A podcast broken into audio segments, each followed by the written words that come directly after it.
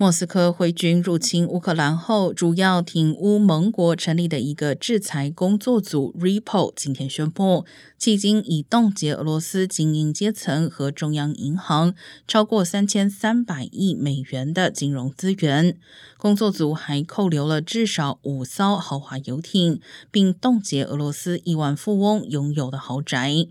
Repo 成员包括美国、澳洲、法国、加拿大、德国、日本。意大利、英国和欧盟执行委员会的高阶金融和司法官员设置这个工作组的目的，在增加对莫斯科的经济压力，迫使俄罗斯总统普京结束战争。